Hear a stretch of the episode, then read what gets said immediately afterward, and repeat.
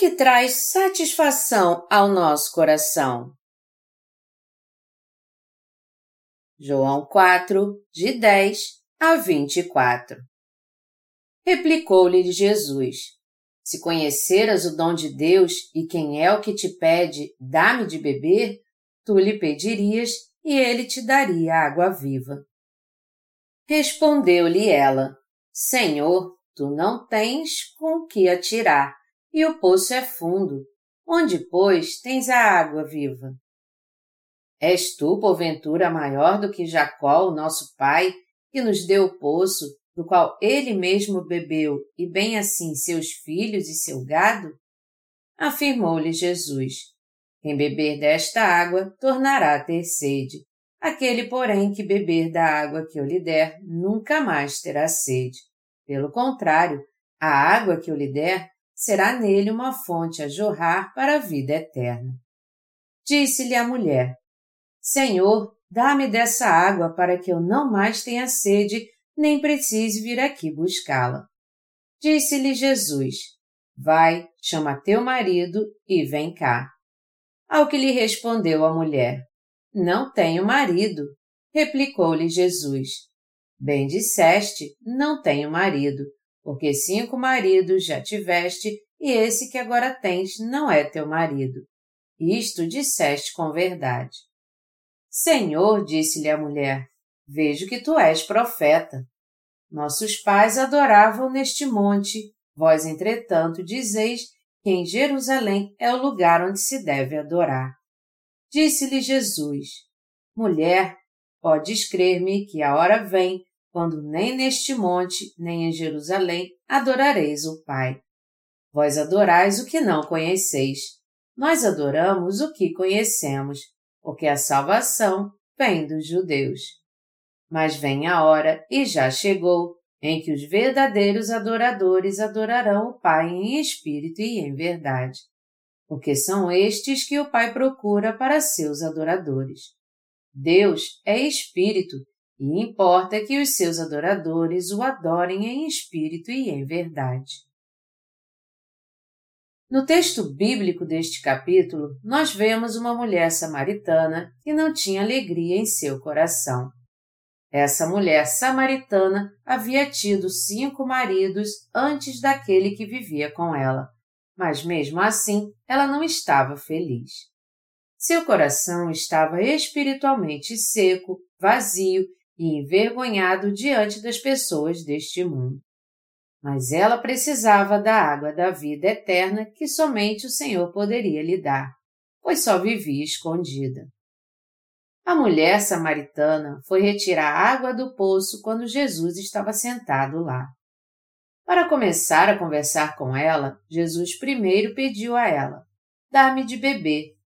A mulher não soube o que dizer, pois um judeu estava pedindo a ela que lhe desse água mesmo ela sendo uma samaritana desonrada. Isso porque os samaritanos naquela época eram desprezados pelos judeus. Seus antepassados eram israelitas de berço, porém de sangue misturado por causa das várias invasões que houve em Israel. Por isso eles eram desprezados pelos judeus, mesmo que em parte tivessem o mesmo sangue. Sendo assim, quando um homem judeu pediu água à mulher samaritana, ela achou que ele estava zombando dela. Então ela disse: Vocês, judeus, desprezam muito a nós samaritanos. Como você, sendo judeu, me pede para que lhe dê de beber? A mulher samaritana perguntou a Jesus como ele, sendo judeu, estava pedindo água a ela, já que ele era judeu e ela samaritana. Jesus disse a ela: Se conheceras o dom de Deus e quem é o que te pede, dá-me de beber, tu lhe pedirias e ele te daria água viva. João 4, 10 No que a mulher disse então: Senhor, tu não tens com que atirar e o poço é fundo. Onde, pois, tens a água viva? João 4, 11 a mulher simplesmente não conseguia entender o que Jesus estava dizendo a ela. No entanto, quando Jesus lhe disse: Quem beber desta água tornará a ter sede. Aquele, porém, que beber da água que eu lhe der, nunca mais terá sede. Pelo contrário, a água que eu lhe der será nele uma fonte a jorrar para a vida eterna. João 4, de 13 a 14. Ela disse: Senhor, dá-me dessa água. E nosso Senhor disse a ela: Vai, chama o teu marido e vem cá. Ela, na mesma hora, disse: Eu não tenho marido. Jesus disse então: Você tem razão. Você já teve cinco maridos, mas o que tem agora não é teu marido. Agora você disse a verdade. A mulher então ficou impressionada e disse: Como é que tu sabes tudo sobre mim? Tu és realmente um profeta. O poço onde a mulher foi tirar água era o mesmo que seus ancestrais haviam cavado para dele beber. E o monte onde a mulher adorava era o Monte Gerizim, onde os seus ancestrais adoravam também. No que se refere à fé daquela mulher, ela era alguém que se orgulhava da religião dos seus antepassados. Foi por isso que ela falou da sua religião para Jesus. Mas o que ela disse a ele? Ela disse: Nossos pais adoravam neste monte, vós, entretanto, dizeis que em Jerusalém é o lugar onde se deve adorar. João 4, 20. Ela dava muita importância ao lugar de adoração. Ela estava falando, em outras palavras, sobre a questão de onde a adoração deveria ser prestada, ou seja, qual era o lugar mais santo para adoração. Mas Jesus lhe disse: Mas vem a hora, e já chegou, em que os verdadeiros adoradores adorarão o Pai em espírito e em verdade, porque são estes que o Pai procura para seus adoradores. Deus é espírito e importa que os seus adoradores o adorem em espírito e em verdade. João 4, de 23 a 24. Embora ela quisesse que Jesus aprovasse sua religião, ele lhe disse: Deus procura por aqueles que o adoram em espírito e em verdade. No que nós temos que crer e o que nós temos que fazer para sermos purificados dos nossos pecados. Quando Jesus encontrou aquela mulher, era a hora sexta para os judeus. João 4, 6. No horário atual, era 12 horas, isto é, meio-dia. Esse horário na Palestina é tão quente que todos aproveitam para tirar um cochilo. A mulher aproveitou aquele horário para ir retirar água do poço para evitar o olhar acusador dos outros. Ela estava tão envergonhada que procurava evitar os outros, até mesmo para saciar sua sede. Para saciar a sede da sua alma, ela havia tido cinco maridos antes daquele que vivia com ela. Mas mesmo assim, ela não estava feliz. Jesus ensinou a ela então a verdadeira razão dela não ter alegria em sua vida e resolveu este problema lhe dando a solução para ele. Aquela mulher confiava cegamente na religião e na fé do seu povo, mas só que em vão.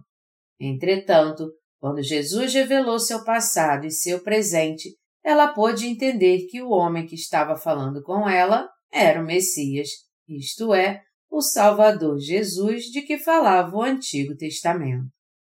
Hoje, os cristãos que ainda não encontraram a Jesus confiam nas suas denominações como se elas fossem sagradas.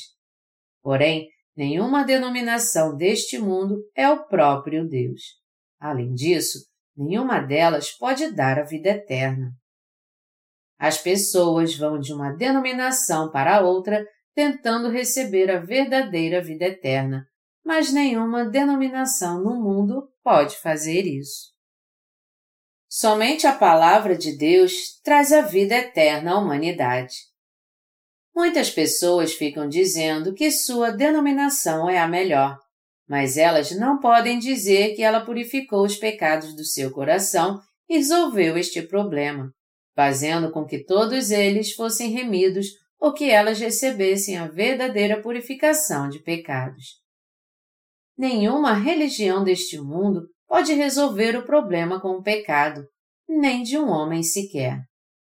Os cristãos que hoje em dia levam uma vida de fé radical e religiosa não creem de fato na palavra de Deus, mas ao invés disso, creem nos seus próprios pensamentos. E é por isso que eles estão fracassando na sua vida de fé. Eles estão pregando os ensinamentos e as doutrinas das suas próprias denominações e continuam sendo pecadores, pois elas não podem resolver o problema do pecado que existe em seu coração, por mais que eles aprendam estes ensinamentos. Melhor dizendo, esses religiosos não podem ser purificados dos seus pecados e seu coração continua sedento porque eles não creem no Evangelho da Água e do Espírito. A mulher samaritana foi sincera quando disse a Jesus que não tinha marido. Na verdade, a mulher não tinha um marido legítimo. O fato dela não ter um marido legítimo não significa que ela não tinha um marido humanamente falando, mas que espiritualmente falando, ela não tinha encontrado o verdadeiro Salvador. Em outras palavras, o verdadeiro Salvador ainda não havia trazido satisfação ao seu coração. Todas as pessoas deste mundo estão buscando os prazeres, tentando encontrar a verdadeira satisfação no seu coração. Por isso, todas elas estão buscando a concupiscência da carne, a concupiscência dos olhos e a soberba da vida. 1 João 2,16 mas elas não podem encontrar a verdadeira satisfação com as coisas deste mundo. Alguém pode se sentir satisfeito buscando as coisas do mundo? Não. Quando nós viajamos para um lugar maravilhoso ou buscamos a concupiscência da carne, nós até que podemos nos sentir satisfeitos por algum tempo. Mas essas coisas não podem satisfazer plenamente o nosso coração. Nosso coração só pode encontrar a verdadeira satisfação no Evangelho da Água e do Espírito dado por Deus. Somente através da fé no Evangelho da Água e do Espírito dado por Jesus é que todo coração pode encontrar a verdadeira satisfação. É por isso que todo aquele que não crê nesse Evangelho continua sedento em seu coração. Se o coração das pessoas se sentisse feliz e aliviado com as coisas do mundo, elas não precisariam procurar por Jesus. A não ser que elas encontrem Jesus e sejam purificadas dos seus pecados, tendo fé no Evangelho da Água e do Espírito, sua vida sempre será vazia. Por mais que alguém seja rico e sua situação muito confortável, se ainda houver pecado em seu coração, ele se sentirá sempre vazio e jamais terá satisfação. Meus amados irmãos, todo aquele que tem pecado em seu coração não pode alcançar a verdadeira paz, mas se ele receber a remissão dos seus pecados, ele então a alcançará. Vocês têm que entender que a mulher samaritana não era inteiramente feliz, mesmo tendo cinco maridos antes e buscando encontrar a felicidade com a concupiscência da carne, a concupiscência dos olhos e a soberba da vida, como riqueza, fama, glória e prazeres carnais. Mas todos neste mundo, por mais cansada, triste e oprimida que sua vida seja, ainda pode receber a verdadeira remissão de pecados e a verdadeira alegria e se encontrarem o Evangelho da Água e do Espírito dado pelo Senhor.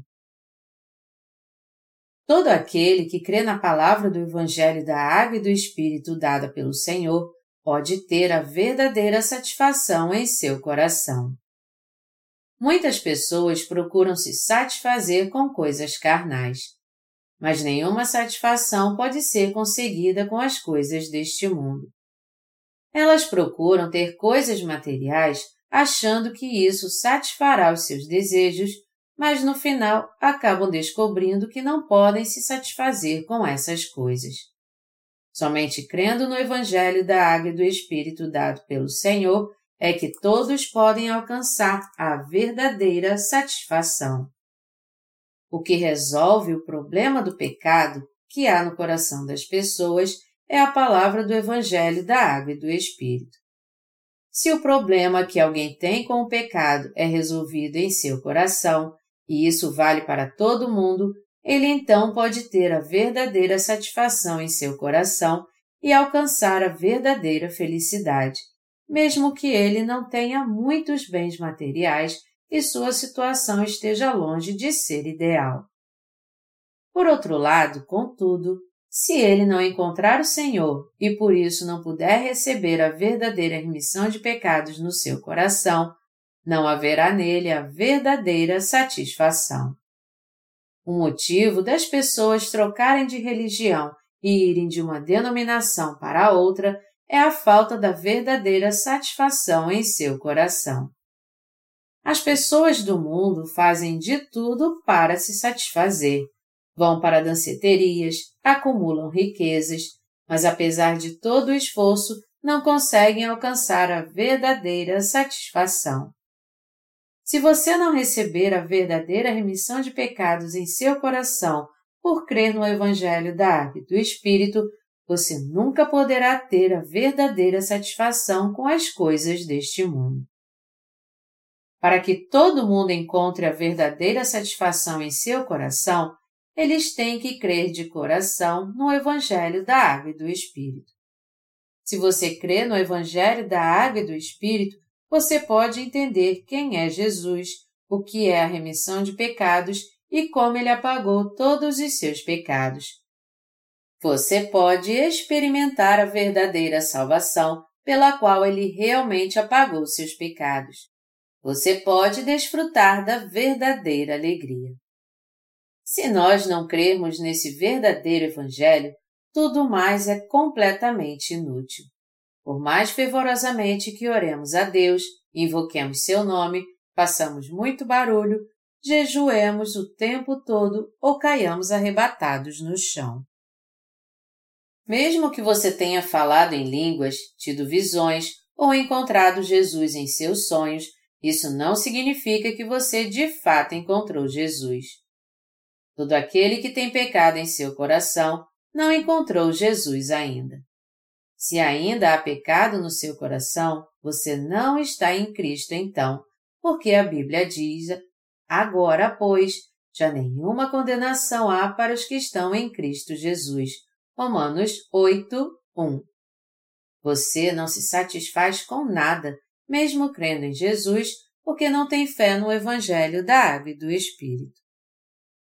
Quando alguém pergunta, como é que vai sua vida? Alguns respondem, bom, eu só estou vivo mesmo porque eu ainda não morri. E quando perguntam, o que vocês fazem na vida?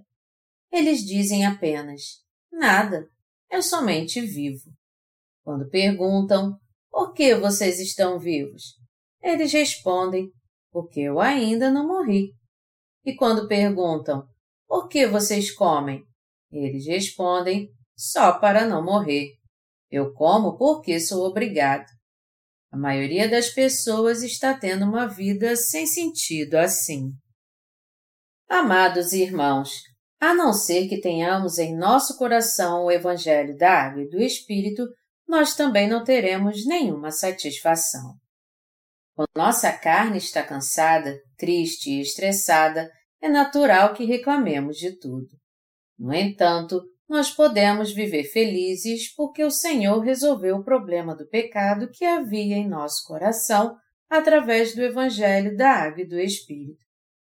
Todos os nossos problemas carnais não têm importância alguma, já que nós os vencemos pela fé. Por outro lado, mesmo tendo todos esses problemas simples resolvidos, se nós não resolvermos o problema dos nossos pecados e continuarmos sedentos, nunca estaremos satisfeitos realmente. Todos os filósofos deste mundo fizeram a si mesmo essas mesmas perguntas quem sou eu? O que sou eu? De onde eu vim? Para onde eu vou? mas eles também não conseguiram encontrar uma solução para estes problemas da vida antes de morrer. Esses filósofos famosos que vocês conhecem nunca conseguiram resolver o problema sobre quem somos, de onde viemos e para onde vamos. E no final, eles acabaram indo para o outro mundo sem resolver nenhum desses problemas, muito menos o problema dos seus pecados. Você conhece a si mesmo? O que você tem que entender é que você é um ser humano criado à imagem e semelhança de Deus. O ser humano só pode viver como filho de Deus quando seu coração é purificado do pecado crendo no Evangelho da Água e do Espírito. Como é que meros mortais podem entrar no reino dos céus? As pessoas só podem entrar no céu nascendo de novo da água e do Espírito. João 3, 5. Todo mundo, não importa quem seja, só pode entrar no reino dos céus quando recebe a remissão dos seus pecados, crendo no Evangelho da água e do Espírito em seu coração. Seu coração está confuso e vazio porque ainda existe pecado nele. Aqueles que têm uma mente carnal dizem que tudo que eles têm que se preocupar é com as roupas, com o alimento e em ter uma casa. Mas o que eles têm que entender é que, mesmo quando suas necessidades básicas são supridas, o problema da sua alma ainda estará lá. Eu mesmo desejei muito ter os pecados do meu coração purificados, mais do que as riquezas e a glória deste mundo, pois antes eu estava perdido espiritualmente. A minha vida era difícil e eu não tinha verdadeira satisfação antes de encontrar o Evangelho da Água e do Espírito. Por isso, eu desejei de todo o meu coração conhecer a verdade que resolveria o problema do pecado. Naquela época, eu era como a mulher samaritana. Quando eu acordava de manhã e via o sol, eu sentia vergonha de mim mesmo e ficava deprimido. Como Jó, eu queria que o sol não nascesse. Eu queria que o mundo não fosse tão sombrio. Eu era assim, mas como a mulher samaritana, eu encontrei o Senhor e conheci o Evangelho da Água e do Espírito. Então, todas as dúvidas que eu tinha sobre ministérios do Senhor foram respondidas de uma vez. Eu passei a entender toda a obra da salvação que o Senhor realizou por mim, porque o Senhor foi batizado.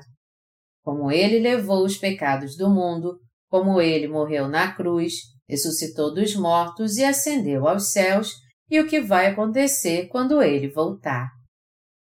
Eu comecei a procurar a verdade sobre nascer de novo desde que eu entendi a gravidade de todos os pecados do meu coração.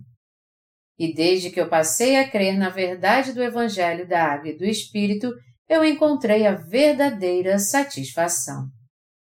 Até mesmo quando eu não bebia, cantava ou dançava. Eu vi que meu coração não se satisfazia com as coisas da carne. Eu posso até ficar chateado às vezes, mas por mais cansado que eu possa estar agora, o velho homem que eu era antes de nascer de novo não pode ser comparado com meu novo homem. Até mesmo os sofrimentos que eu tinha antes não podem ser comparados com os meus sofrimentos agora. Desde que eu nasci de novo, crendo no Evangelho da Água e do Espírito, por mais cansado que eu esteja, eu só fico assim por causa da minha carne. Eu não tenho mais medo de ir para o inferno. É por isso que eu sempre estou alegre. Eu aconselho a todos vocês também a aceitar pela fé a verdadeira remissão de pecados em seu coração. Nós podemos ver que há muitas igrejas, mas podemos ver também que a maioria delas não pertence à Igreja de Deus. Mas para que entendamos isso, temos que ver se os pregadores dessas igrejas receberam de Deus a remissão de pecados.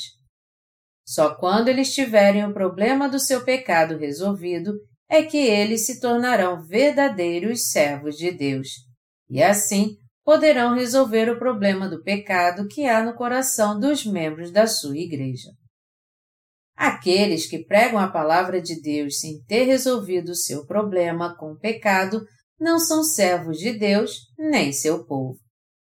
Só porque você faz parte de uma mega igreja deste mundo, isso não significa que você encontrou realmente o Evangelho da Água e do Espírito. O que você precisa entender é que somente as igrejas que pregam o Evangelho da Água e do Espírito é que pertencem à verdadeira Igreja de Deus. Muitos estão buscando resolver o problema com o pecado, frequentando igrejas onde não há o Evangelho da Água e do Espírito. E, obviamente, estamos tentando pregar o verdadeiro Evangelho a eles também. Contudo, eles têm que entender que sua fé é uma coisa ética e por isso é difícil eles encontrarem o Evangelho da Água e do Espírito. Essas pessoas hoje em dia acreditam literalmente que se alguém bater na sua face, elas têm que virar a outra face. Quem pode viver assim, já que todo ser humano é um poço de pecados? Afinal de contas, não foi por isso que Jesus veio até nós? Como um cristão que confessa crer em Jesus, você deve se perguntar se você não é uma pessoa cuja fé é guiada pela ética. Pessoas assim não podem encontrar o Evangelho da Água e do Espírito justamente porque elas estão agindo como se fossem melhores do que Jesus. Eu digo isso porque é difícil encontrar a Jesus, que veio pelo Evangelho da Água e do Espírito através dessa fé moral. A primeira coisa que você tem a fazer é reconhecer sua natureza pecaminosa, porque somente os pecadores podem encontrar este Evangelho da Água e do Espírito. Todos têm que entender que eles têm que ser purificados de todos os seus pecados e nascer de novo crendo na palavra do Evangelho da Água e do Espírito. Os cristãos de hoje em dia que confessam crer em Jesus, mas ainda têm pecados, estão só levando uma vida de fé ética. Se o problema do pecado não for resolvido, mesmo eles frequentando a igreja e dando ofertas sempre, eles têm que encontrar então o Evangelho da Água e do Espírito e crer nele. A não ser que eles façam isso, eles viverão espiritualmente enganados. Se você vier para a Igreja de Deus e quiser ofertar, você primeiro tem que receber no seu coração a remissão de pecados crendo no Evangelho da Água e do Espírito, e só depois ofertar. Quando ofertamos a Deus, nós fazemos isso totalmente por livre e espontânea vontade. Tudo que se refere à nossa vida de fé deve ser totalmente guiado por Deus. Nós temos que viver pela fé de todo o nosso coração, colocando nossa fé na palavra do Evangelho da Água e do Espírito.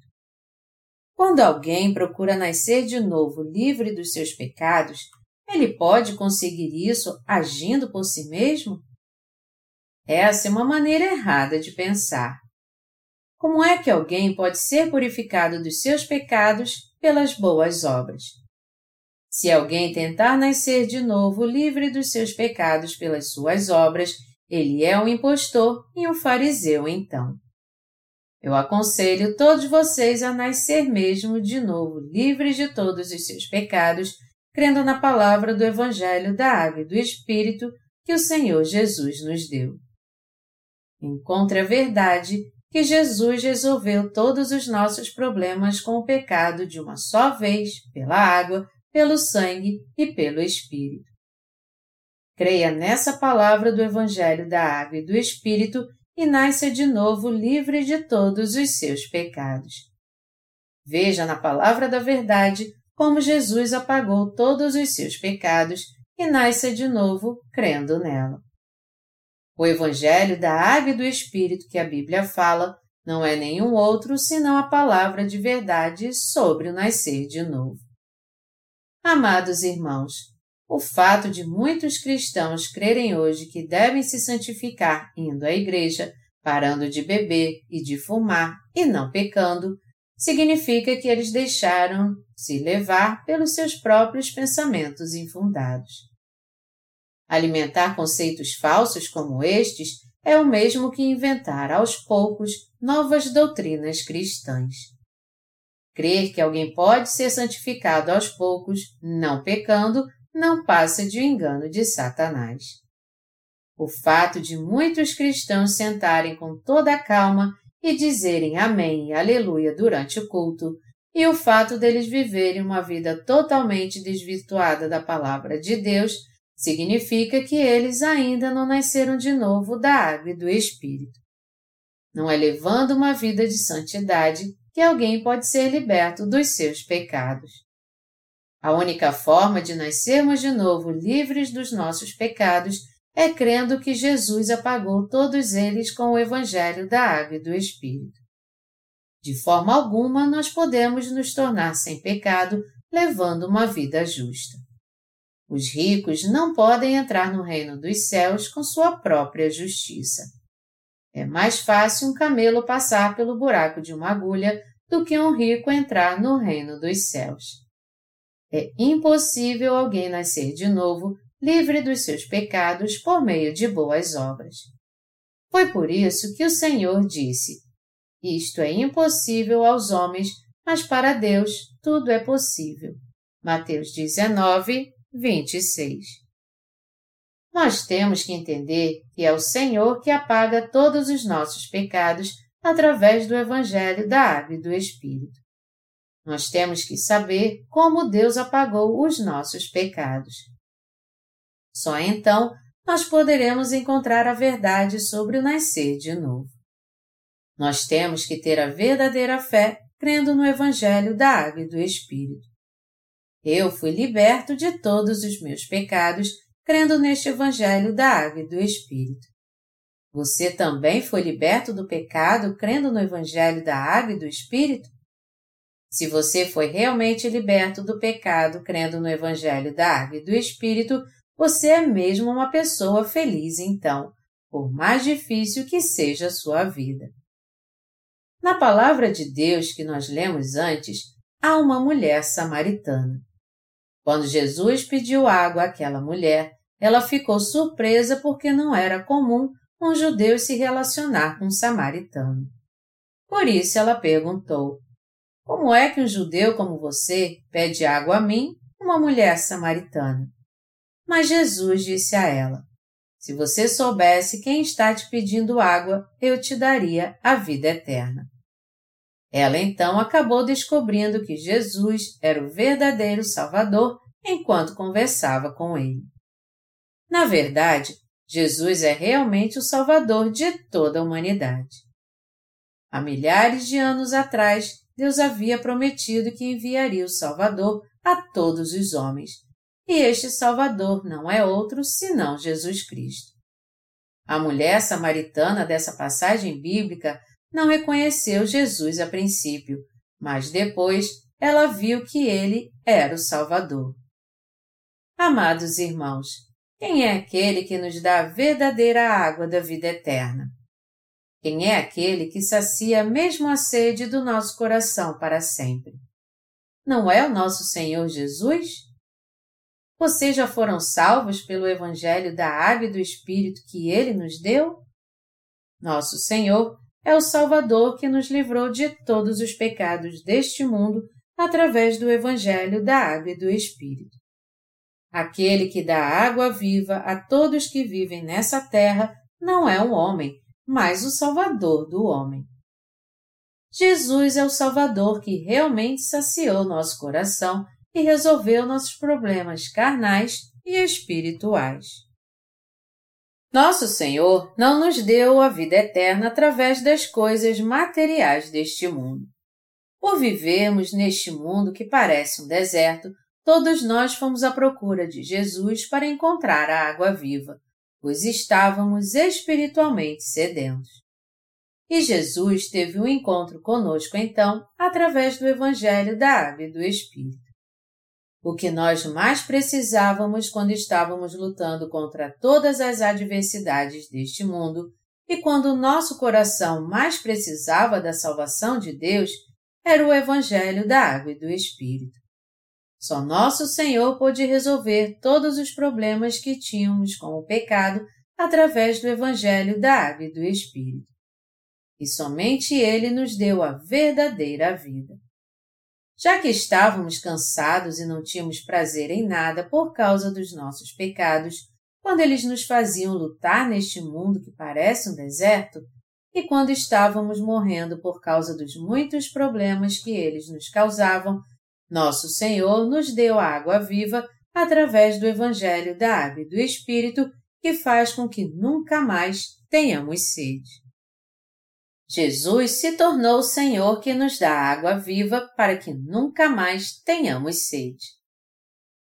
Foi um ser humano que purificou os nossos pecados ou algo material? Foram as doutrinas cristãs deste mundo? Não. Foi só Jesus que resolveu todos os problemas da nossa vida e Ele é o único Salvador que nos deu o Evangelho da Água e do Espírito.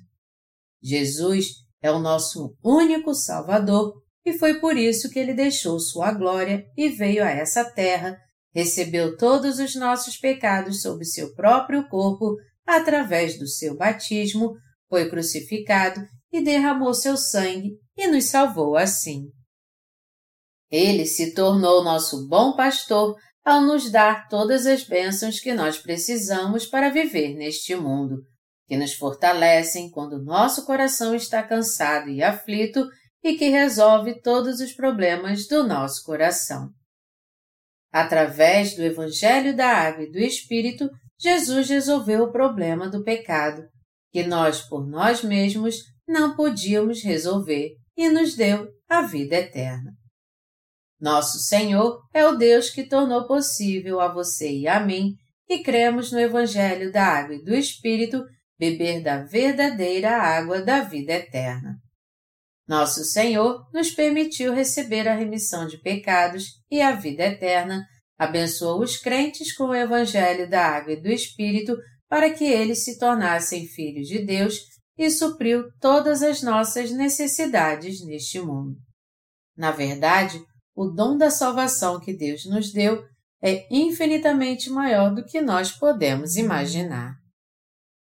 Por isso que eu estou sempre pensando no Senhor. Se não fosse pelo Senhor, como é que poderíamos viver num mundo como este, que é como um deserto? Se não fosse pelo nosso Senhor, nós já teríamos morrido de sede espiritual há muito tempo. Todos nós estávamos condenados a viver neste mundo sedentos e sem nenhuma satisfação, se não fosse pelo Senhor. Sabendo de tudo que nós precisamos enquanto vivemos neste mundo, nosso Senhor supre todas as nossas necessidades sempre que oramos a Ele. Deus sempre nos abençoa, nós que vivemos neste mundo que é como um deserto. E ele resolveu não somente os problemas com os nossos pecados, mas muitos outros problemas também. Nós precisamos clamar pela sua graça para recebermos estas bênçãos e precisamos viver pela fé. Quando nosso coração clama pela graça de Deus, é que nós podemos finalmente entender a extensão da sua graça. Você sente em seu coração o desejo de pedir a ajuda de Deus agora?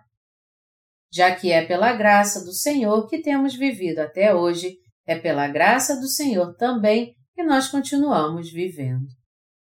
Assim como o Senhor deu água viva àquela mulher samaritana e resolveu todos os seus problemas, eu creio que Deus também irá nos dar todas as bênçãos que precisamos para viver neste mundo e nos vestir com elas. E pela fé eu sou grato a Ele. Jesus disse àquela mulher: Aquele, porém, que beber da água que eu lhe der, nunca mais terá sede. Pelo contrário, a água que eu lhe der será nele uma fonte a jorrar para a vida eterna. João 4, 14. Ela tinha tanta vergonha que não ousava sair durante o dia mas ela precisava de água todos os dias.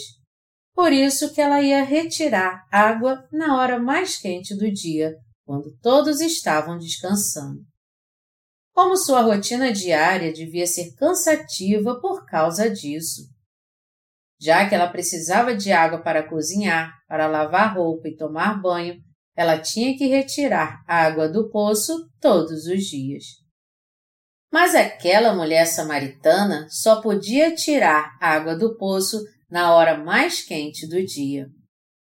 Como ela deve ter ficado feliz então quando o Senhor disse a ela que lhe daria uma fonte que jorra para a vida eterna. Foi por isso que ela pediu a Jesus: Se existe essa água, dá-me dela pelo menos uma vez. Amados irmãos, nós também temos que beber água todos os dias, mas mesmo assim sempre estamos com sede. Porém, se houvesse um tipo de água que nos saciasse para sempre e nos fizesse nunca mais ter sede se a bebêssemos, nós também não imploraríamos a Ele para nos dar essa água? Jesus disse àquela mulher: Vai, chama o teu marido e vem cá. João 4:16. Ela então respondeu: Não tenho marido. João 4:17. Disse Jesus então, elogiando-a: Porque cinco maridos já tiveste, e esse que agora tens não é teu marido. João 4:18. No que a mulher disse: Isso é verdade. Como é que tu sabes que eu vivo desse jeito?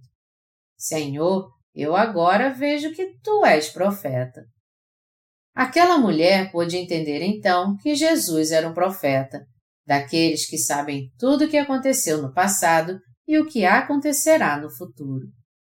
No começo, ela pensou que Jesus fosse apenas mais um profeta, mas depois de continuar conversando com ele, ela viu que ele era realmente o Messias. Foi algo comum aquela mulher ter vivido com não menos que seis homens naquela época? Talvez não tenha sido grande coisa, mas na Coreia ela teria estabelecido um novo recorde. Os coreanos não trocam de cônjuges com tanta facilidade assim. O problema dela é que sua consciência estava pesada por causa dos seus pecados. Mas Jesus disse tudo aquilo a ela não porque ele queria apenas expor seu problema com o pecado, mas também para resolver todos eles. Nós sabemos quem é o Salvador tanto no Antigo quanto no Novo Testamento.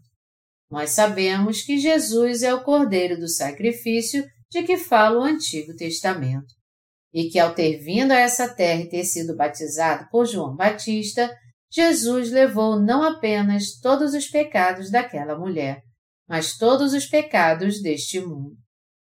Foi através de que que o Senhor resolveu todos os problemas que o homem tinha com o pecado. Ele resolveu todos os problemas que nós tínhamos com o pecado através do Evangelho da Água e do Espírito. Amados irmãos, porque antes nós tínhamos uma vida amaldiçoada e não podíamos receber a bênção de Deus? Por causa do pecado em nosso coração. O pecado criou uma barreira que nos separava de Deus, e era por isso que tínhamos uma vida amaldiçoada. A barreira que havia entre nós e Deus não era nenhuma outra senão a barreira do pecado que nos separava de Deus. O Senhor resolveu este problema que nós tínhamos com o pecado de uma vez por todas quando veio a essa terra. Mas como ele fez isso?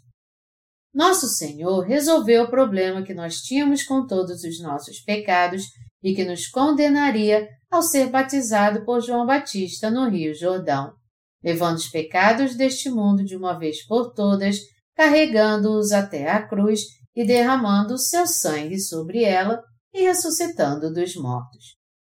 Nós temos que ouvir e crer na palavra da vida eterna enquanto vivemos temos que crer que o Senhor resolveu todos os nossos problemas com o pecado. É através da nossa fé no Evangelho da Água e do Espírito que podemos desfrutar da vida eterna e ter verdadeira felicidade.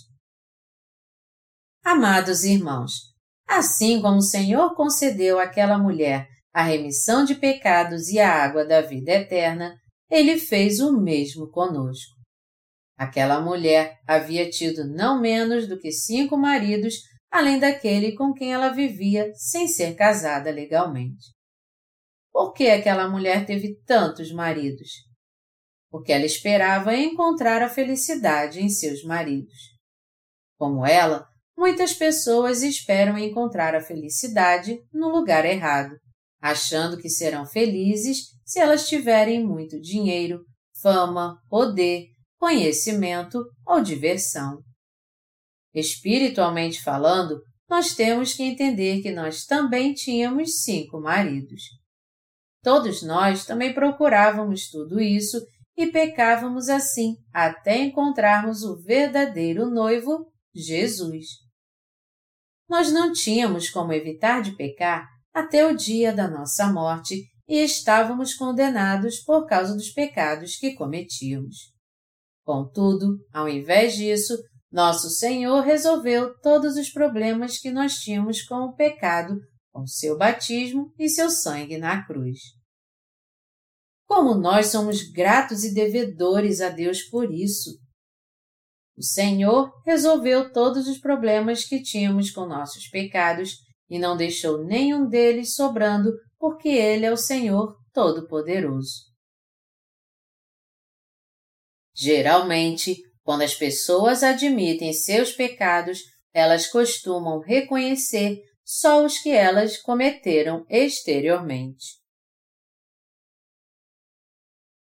As pessoas geralmente consideram pecado aquilo que fazem exteriormente, mas não consideram pecado o que elas cometem em seu coração.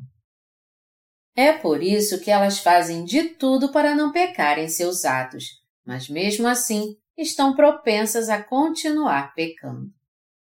A lei do mundo aponta apenas os pecados que elas cometem em seus atos e pune somente os pecados que são revelados.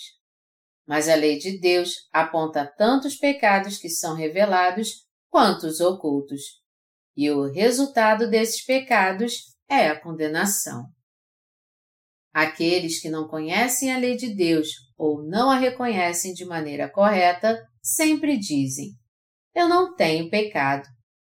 O pior é que há muitos que não reconhecem os pecados do seu coração, até mesmo aqueles que frequentam a igreja. Eles acham que não serão condenados por seus pecados. E o problema é que há muitas pessoas assim.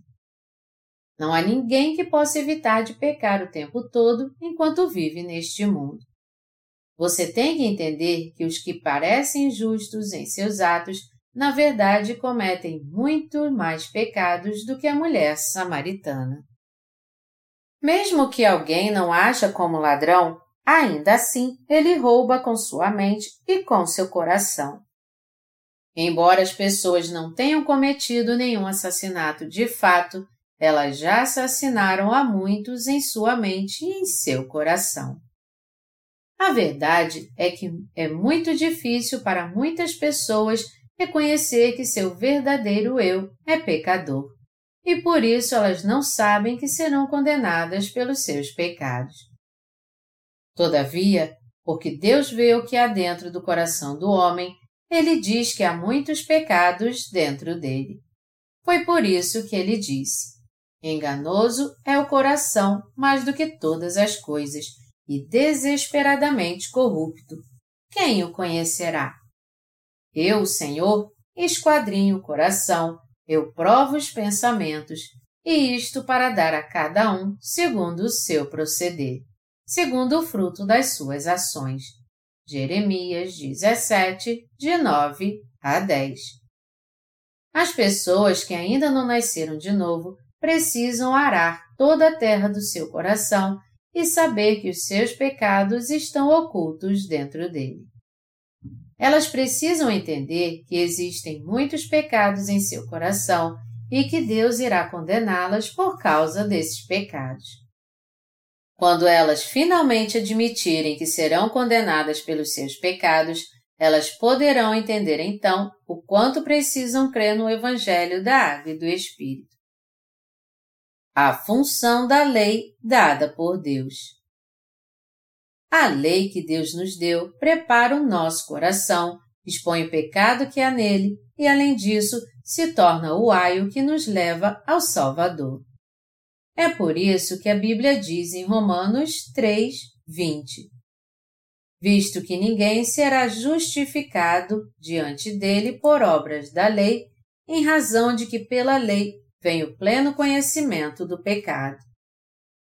Existem 613 estatutos e mandamentos na lei de Deus do que devemos e não devemos fazer. Essa lei de Deus exige perfeição de todos nós. Portanto, a lei de Deus só pode ser cumprida quando nós aguardamos totalmente, 100%. Guardar 10, 50 ou 80% da lei é o mesmo que não cumpri-la. Se alguém quebra uma lei apenas, quebra ela toda, e isso significa que ele não consegue guardá-la. A Bíblia diz: Pois qualquer que guarda toda a lei, mas tropeça em um só ponto, se torna culpado de todos. Porquanto aquele que disse: Não adulterarás, também ordenou: Não matarás. Ora, se não adulteras, porém matas, vens a ser o transgressor da lei. Tiago 2, de 10 a 11. Como a palavra de Deus afirma aqui, se alguém não guardar a lei e tropeçar em um só ponto, ele torna-se culpado de todos. Quebrar um mandamento que seja da lei, em outras palavras, é o mesmo que quebrar toda a lei. Nós quebramos a lei poucas vezes em nossa vida, então? Não, não é isso que acontece. Pelo fato da nossa natureza ser pecaminosa, não há como evitarmos de quebrar a lei repetidas vezes. O sétimo dos dez mandamentos diz: Não adulterarás. Nós somos capazes de guardar este mandamento de Deus? Para guardarmos este mandamento de Deus, nós não poderíamos ter nenhum pensamento impuro sempre que víssemos uma mulher. Mas nós temos como não cometer nenhum pecado em nosso coração?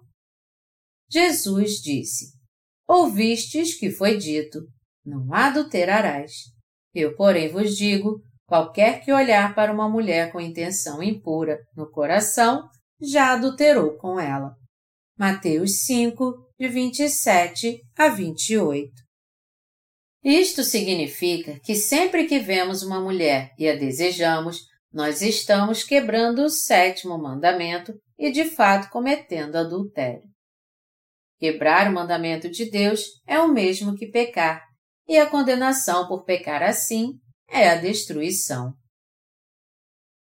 Sempre que nós vemos uma mulher e com nossos olhos a desejamos, estamos acumulando pecados um a um. Se você é fiel, você sabe que o adultério é pecado e fará de tudo para não cometê-lo. Muitas pessoas consideram o adultério algo sujo e desprezam quem o comete. Mas, na verdade, todos nós não cometemos adultério? Quanto mais tentamos nos lembrar dos mandamentos e não adulterar, mais nós vemos que estamos adulterando.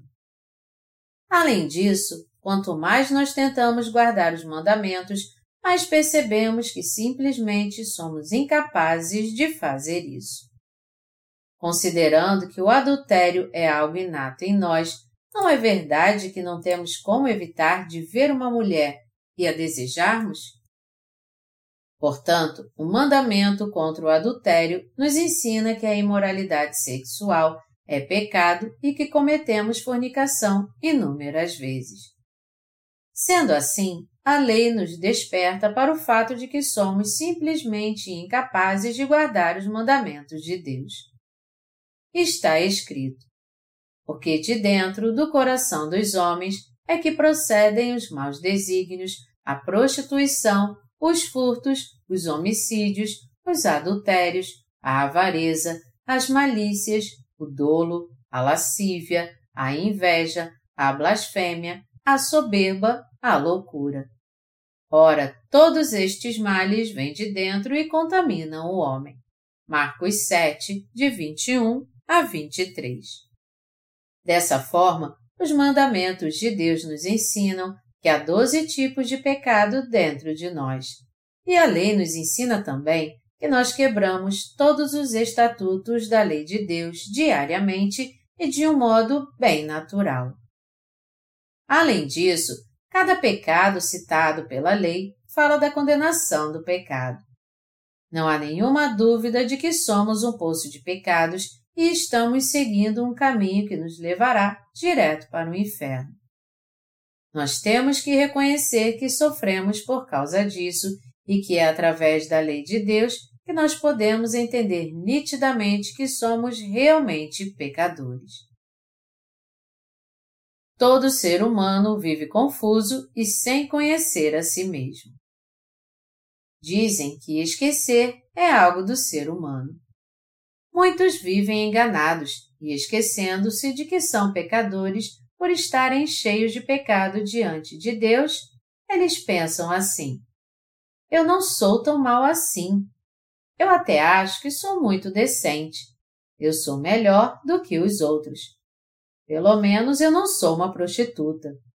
Eu não sou um assassino. Eu não sou um ladrão. E por aí vai.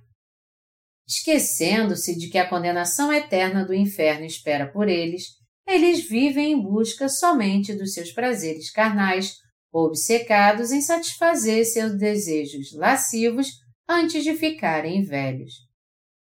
Se você perguntasse para uma senhora de classe, você é uma prostituta espiritualmente falando? Ela admitiria isso de bom grado? Se você perguntasse a um homem honrado, você já cometeu muitos adultérios, biblicamente falando? Ele iria reconhecer isso com toda franqueza? Ao contrário, eles iriam se sentir ofendidos e ser muito rudes com você. Eles negariam com todo vigor, dizendo: O que você está falando? O que você diria se estivesse no lugar deles? Se você conhecesse a lei corretamente, você admitiria isso, dizendo: Sim, você está certo. Eu não gosto de admitir, mas diante dos olhos de Deus, eu sou como uma prostituta. Porém, se por outro lado você não conhecesse a lei de Deus corretamente, você ficaria irado e responderia dizendo: Eu não sou como uma prostituta.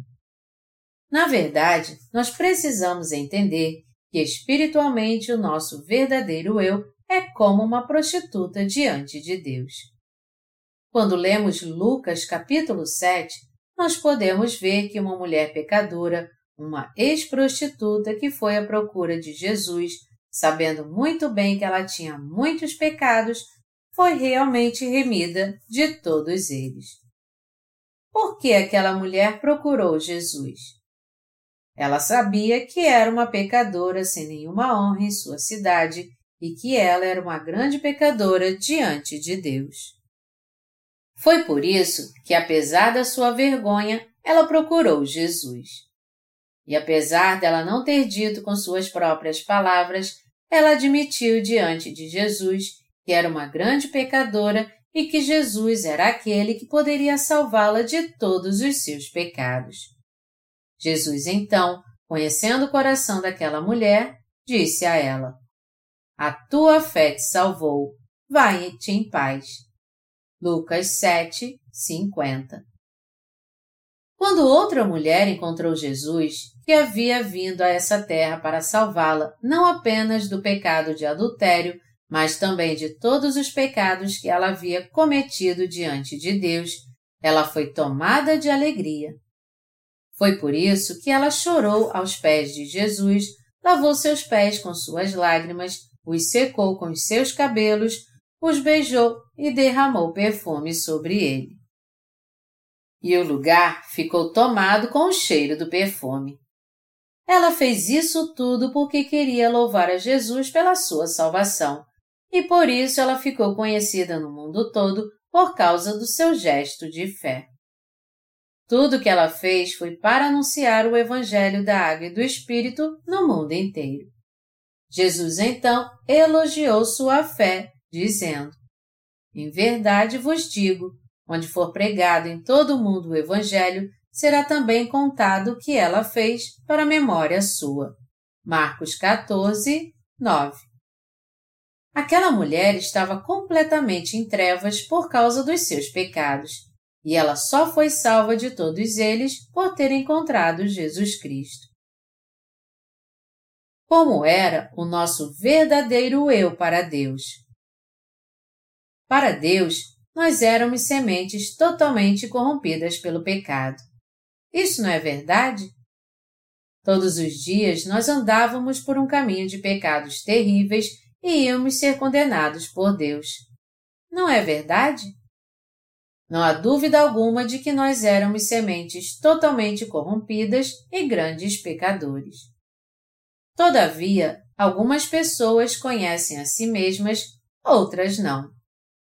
O que nós temos que prestar muita atenção aqui é o fato de que, enquanto que aquela prostituta teve um encontro com Jesus e recebeu a remissão dos seus pecados, os fariseus não puderam ser purificados dos seus pecados, mesmo tendo se sentado à mesa com o Salvador. O que nós temos que ver aqui é a consequência que o conhecimento do pecado trouxe a esses dois tipos de pessoas. Através da lei de Deus, todos nós temos que entender como éramos pecadores perante Deus. Nós temos que entender que só podem buscar o Evangelho da Água e do Espírito e ser purificados de todos os seus pecados aqueles cujo solo do coração foi arado e que sabem que são um poço de pecados diante de Deus. Você pode guardar toda a lei de Deus através dos seus atos? você nunca poderá guardá-la por completo. Nós temos que entender que somos incapazes de guardar a lei de Deus e que somos pecadores que não temos como evitar de pecar por causa da herança pecaminosa que recebemos dos nossos pais. Você pecava em parte ou era totalmente pecador aos olhos de Deus? Todos éramos totalmente pecadores que não tínhamos como resolver o problema do pecado por nós mesmos. Você reconhece que todos nós éramos grandes pecadores diante de Deus e que estávamos condenados ao inferno por causa dos nossos pecados? Se você reconhece isso, pela fé, você tem que buscar a Jesus que veio pela água e pelo Espírito e também crer na verdade de que o Senhor nos salvou de todos os nossos pecados. As pessoas no mundo inteiro têm que crer em Jesus como seu Salvador e ser salvas dos seus pecados.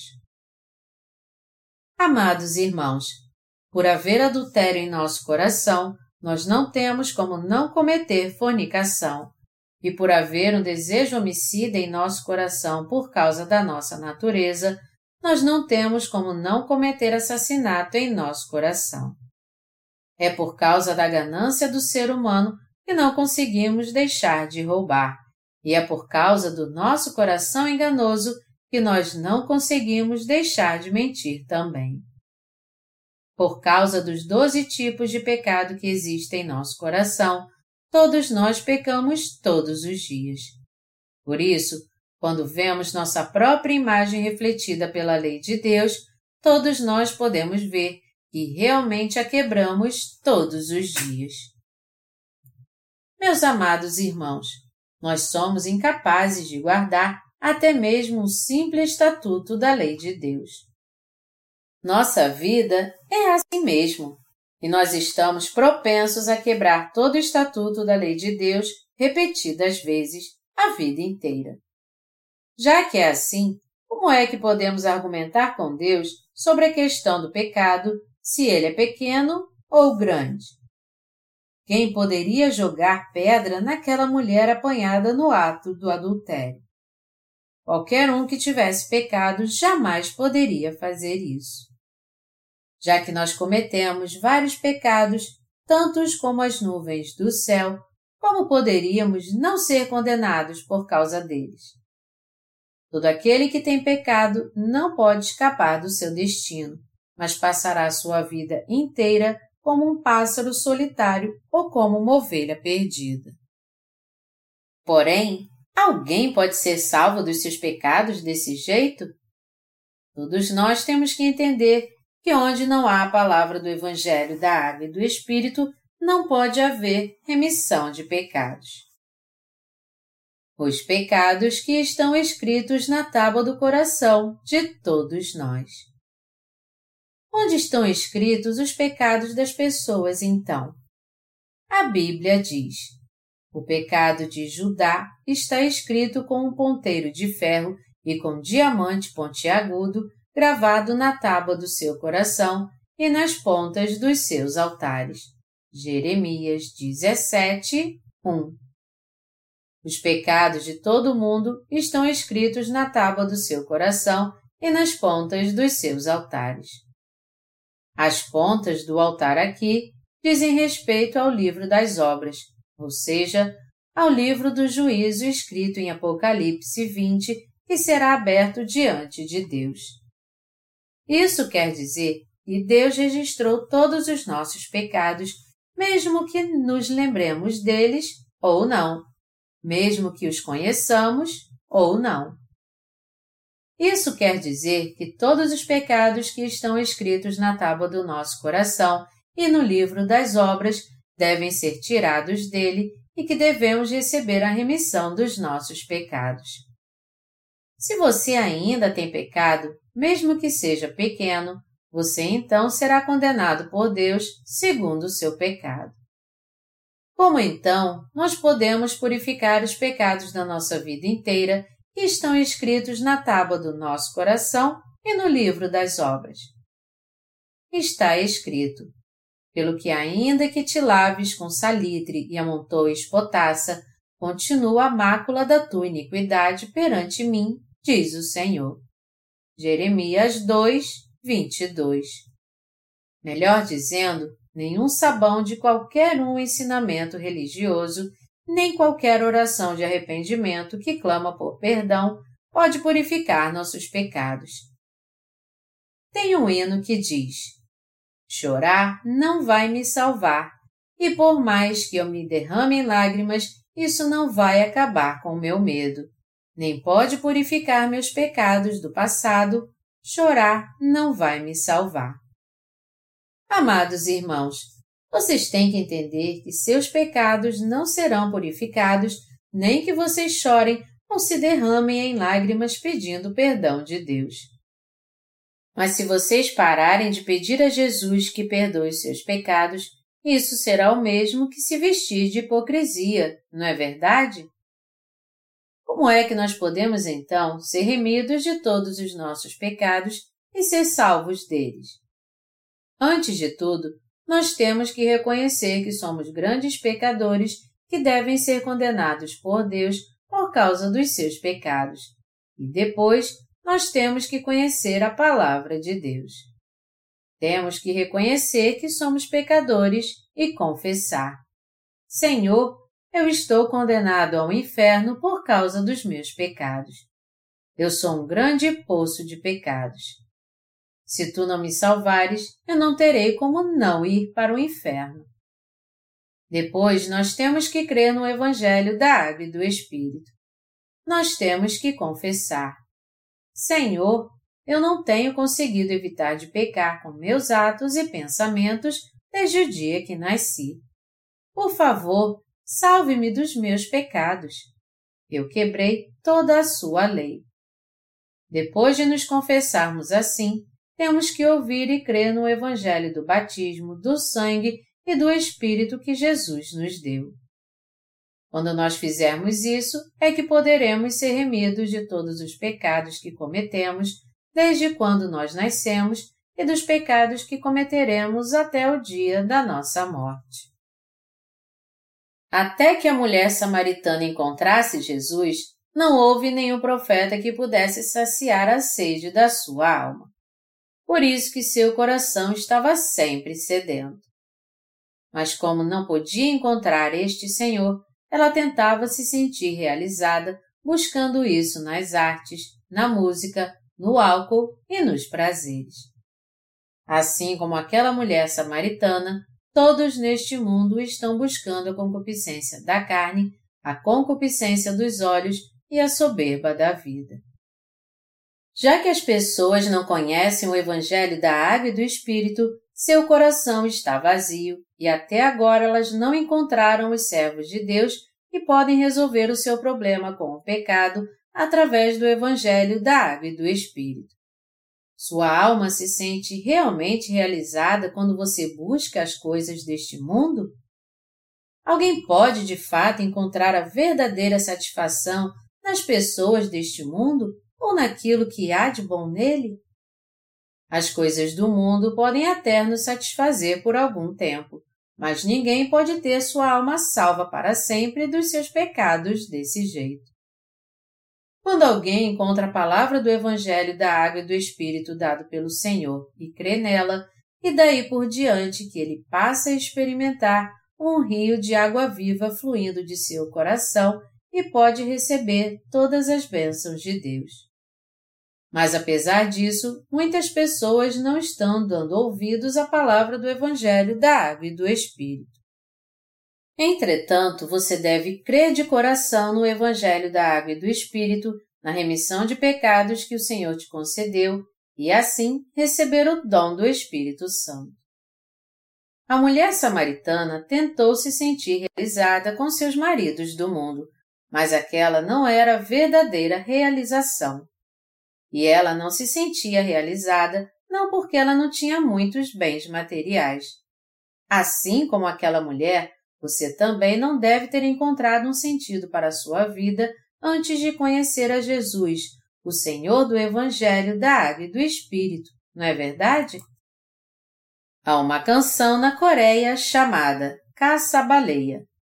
Sua letra diz assim: Eu bebo cerveja, canto e danço, mas a única coisa que há em meu coração é a tristeza a outra canção popular na Coreia chamada Vagabundo.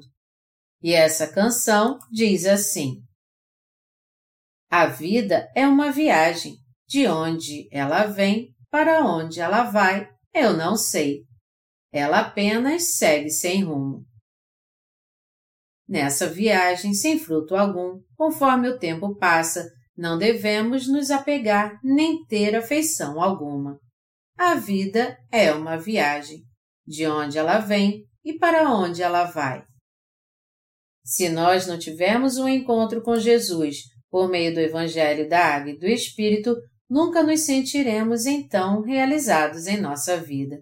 Por mais que bebamos, cantemos ou dancemos, assim como diz as canções deste mundo. A vida de todos nós é como um viajante que fica neste mundo por algum tempo e depois desaparece. De onde vêm todos estes viajantes e para onde eles vão? Muitas pessoas estão de fato seguindo sem rumo para sua própria destruição conforme o tempo passa. A Bíblia diz que aos homens está ordenado morrerem uma só vez, vindo depois disto o juízo. Hebreus 9, 27. A vida não vale nada a não ser que se receba a remissão de pecados, crendo no Evangelho da Água e do Espírito dado por Jesus. Todos os filósofos deste mundo buscaram sua vida inteira responder às perguntas elementares dessa vida. Quem sou eu? O que eu sou? De onde vim? Para onde vou? Mas todos pereceram sem encontrar as devidas respostas. Embora esses filósofos tenham tentado lidar com estes problemas, buscando descobrir de onde vieram e para onde vão, eles acabaram morrendo sem resolvê-los. Mas você pode resolver o seu problema com o pecado conhecendo o Evangelho da Água e do Espírito, crendo nele e buscando estar na presença de Deus. Se você crer no Evangelho da Água e do Espírito, o problema do seu pecado será resolvido por Deus. Você receberá o Espírito Santo e encontrará o caminho para o reino dos céus. Todos foram feitos à imagem e semelhança de Deus, e é por isso que todos têm que ser purificados dos pecados do seu coração e receber o Espírito Santo como o dom da remissão de pecados.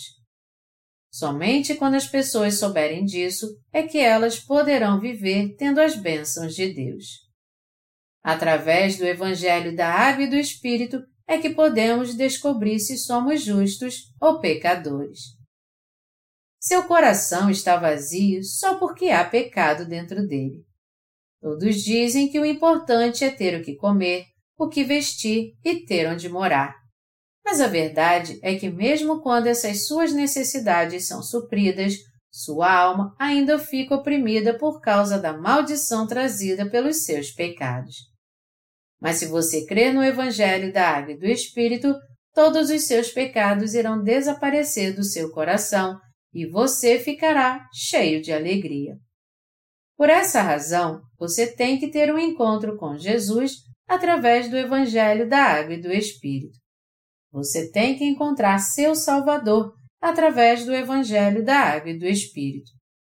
Deixe de lado todas as suas crenças do passado e passe a crer agora de modo correto na grande verdade. Se você ainda não foi salvo de todos os seus pecados e está vivendo como o mais miserável dos homens, e que apesar disso ainda acha que crê em Deus de modo correto, você está totalmente enganado. Se apesar de afirmar que serve a Deus, os problemas com o pecado que há em seu coração ainda não foram resolvidos e você ainda não recebeu o Espírito Santo como um dom, você tem que saber que está à beira da morte agora. De alguma forma, você não é esse tipo de cristão? Você não quer ter um encontro com Jesus através do Evangelho da Água e do Espírito? Conheça então o Evangelho da Água e do Espírito escrito na Bíblia. Tenha fé nele com seus olhos e no seu coração e creia nesse verdadeiro Evangelho. Você tem que ser remido de todos os seus pecados, tem que receber o Espírito Santo e nascer de novo. Mas você não deve buscar alcançar tudo isso por si mesmo. E se você é uma pessoa assim, está claro que você é realmente um ignorante que constrói sua casa na areia. Como é que alguém pode nascer de novo livre de todos os seus pecados através das suas próprias obras? Quando você tenta ser salvo de todos os seus pecados por meio dos seus atos, isso não passa de um produto da sua própria mente. Além disso, Aqueles que te encorajam a fazer isso não são verdadeiros pastores.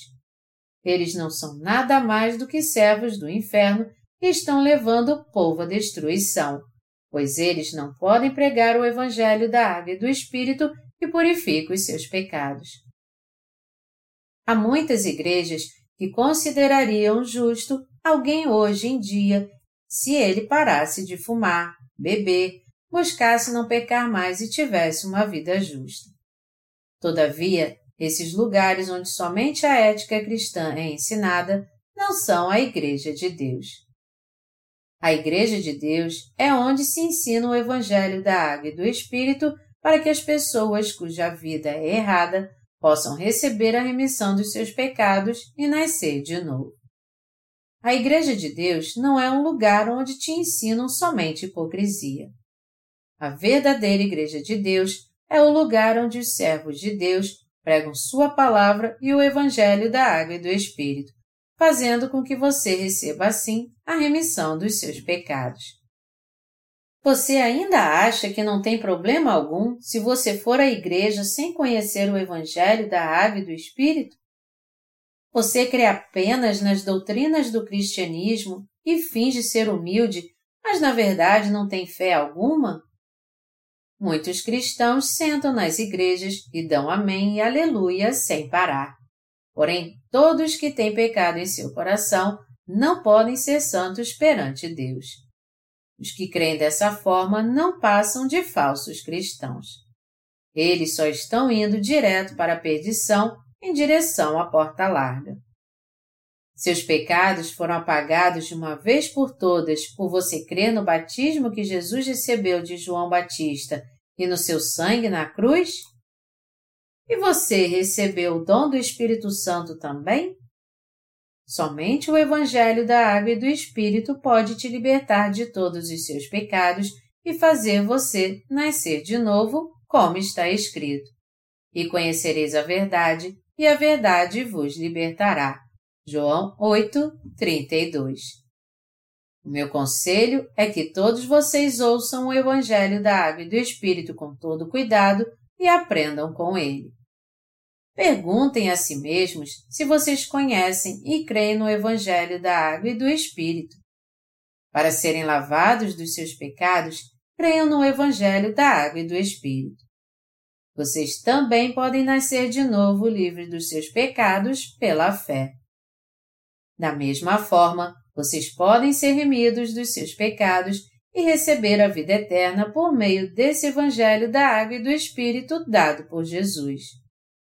Agora é hora de vocês buscarem a Jesus e terem um encontro com Ele através do Evangelho da Água e do Espírito. Se vocês crerem agora nesse verdadeiro Evangelho, vocês com certeza receberão a eterna remissão de pecados.